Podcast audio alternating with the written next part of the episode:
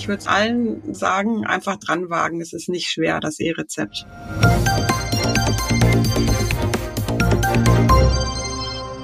Hallo und herzlich willkommen zum PTA-Funk, dem Podcast von das PTA-Magazin. Mein Name ist Julia Pflegel und ich bin die Chefredakteurin des Magazins.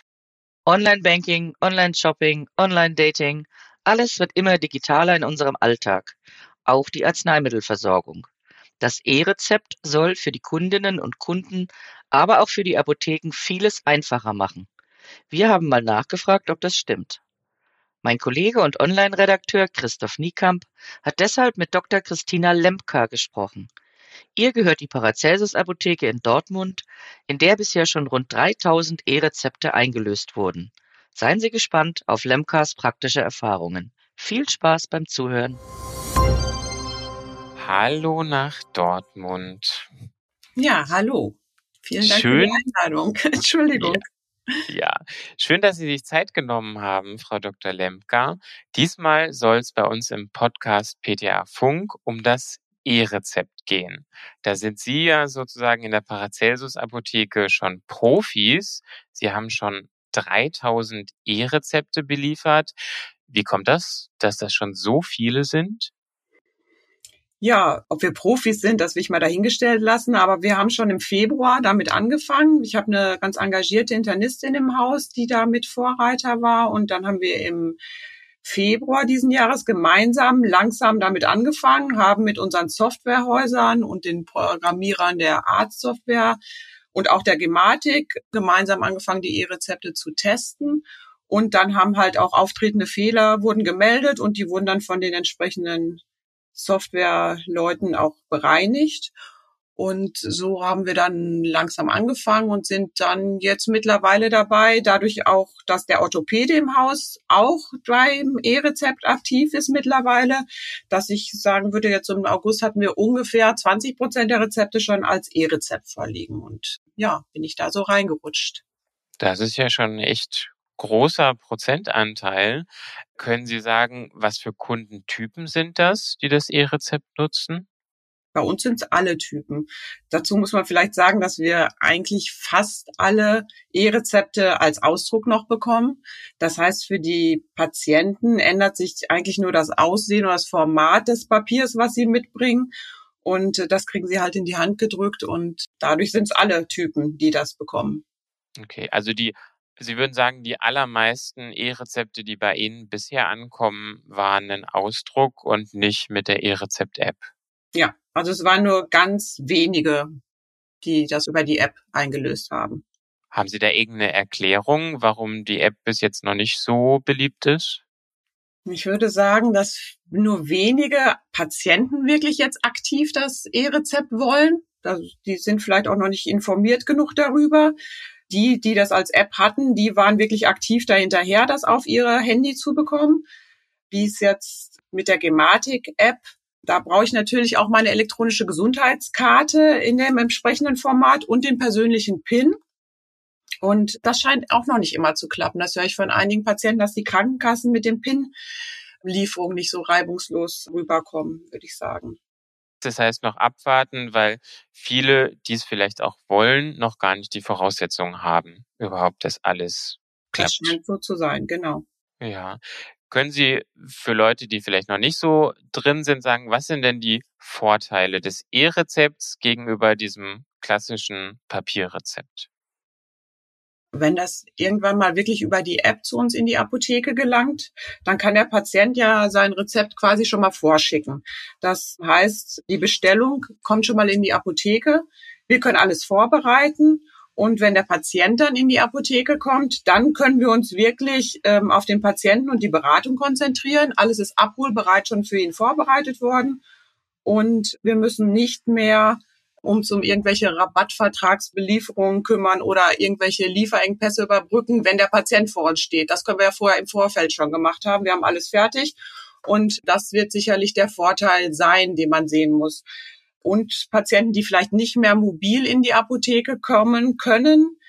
Das heißt, die wird nach Hause beliefern, wie wir es ja jetzt auch schon machen. Das kann vielleicht schneller gehen über die App, über das E-Rezept. Und dann sind wir als Ab vor Ort Apotheke sicherlich immer noch viel schneller als jede Versandapotheke, unsere Patienten mit Betreuung und Beratung beliefern zu können. Das geht dann wirklich flott.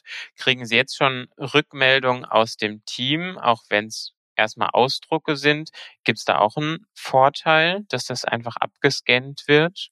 Ja, das ist gerade das Scannen ist, finde ich, als großen Vorteil, weil ich, wenn ich das E-Rezept scanne mit einem Rezeptscanner, dann ist das richtig gelesen. Da sind keine Lesefehler drin. Da kann ich davon ausgehen, dass diese QR-Codes richtig gelesen werden. Da brauche ich mir also keine Sorgen mehr machen, dass der Scanner mal was Falsches liest.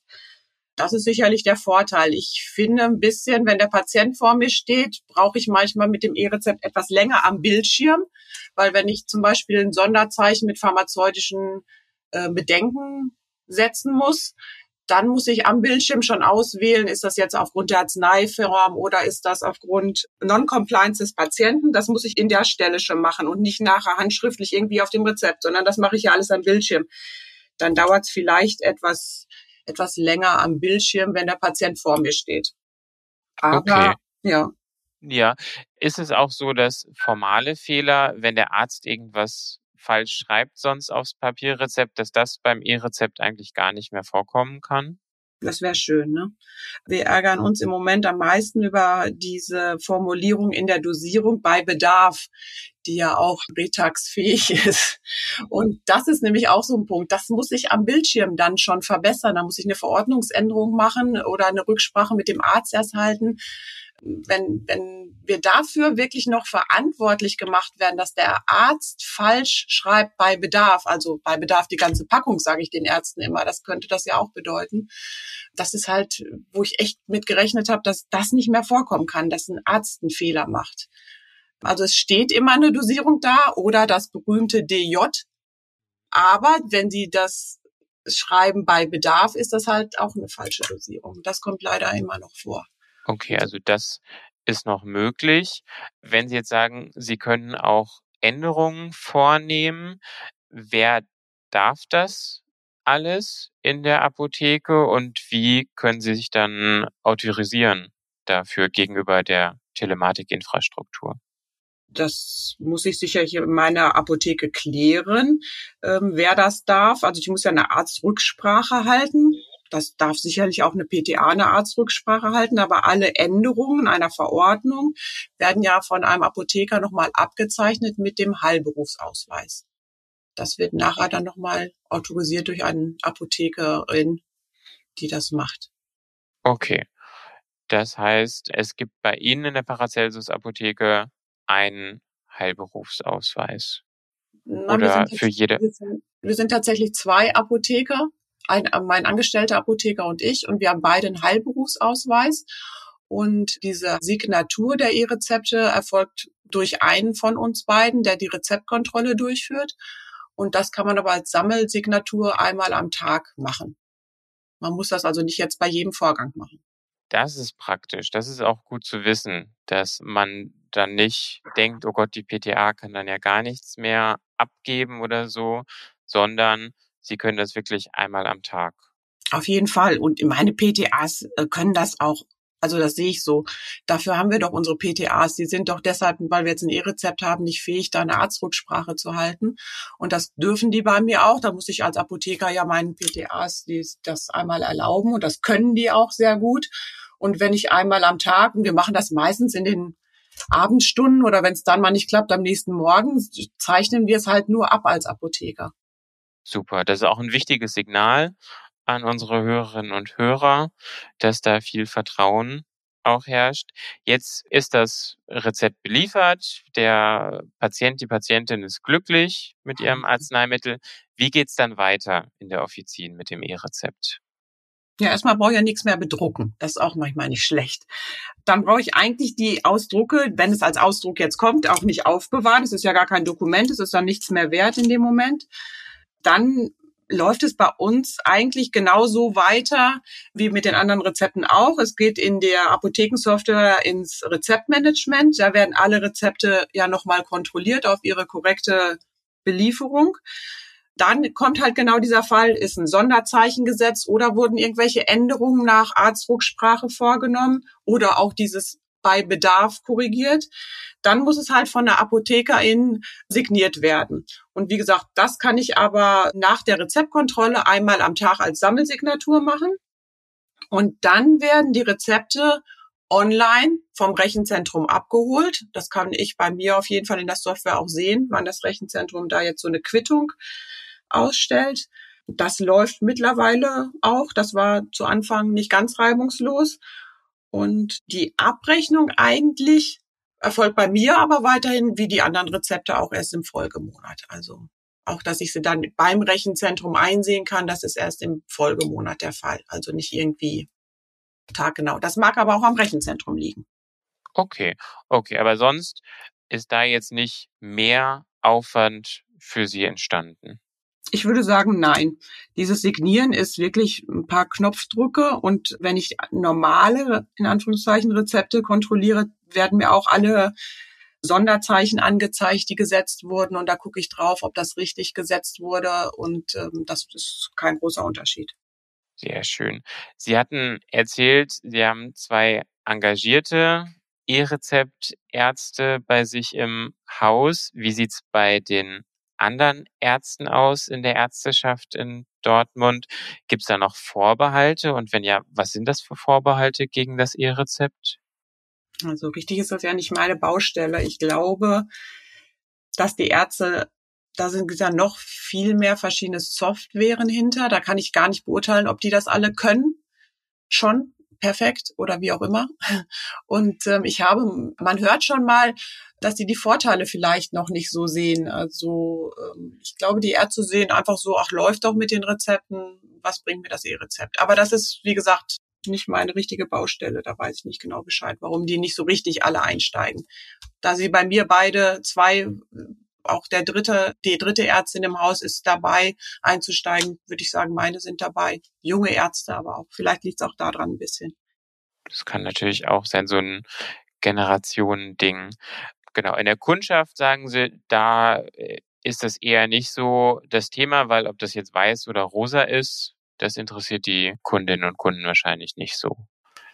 Nee, das, Oder gibt's das kann ich denen ja erklären. Die sind mhm. sich manchmal gar nicht bewusst, dass sie jetzt ein E-Rezept haben.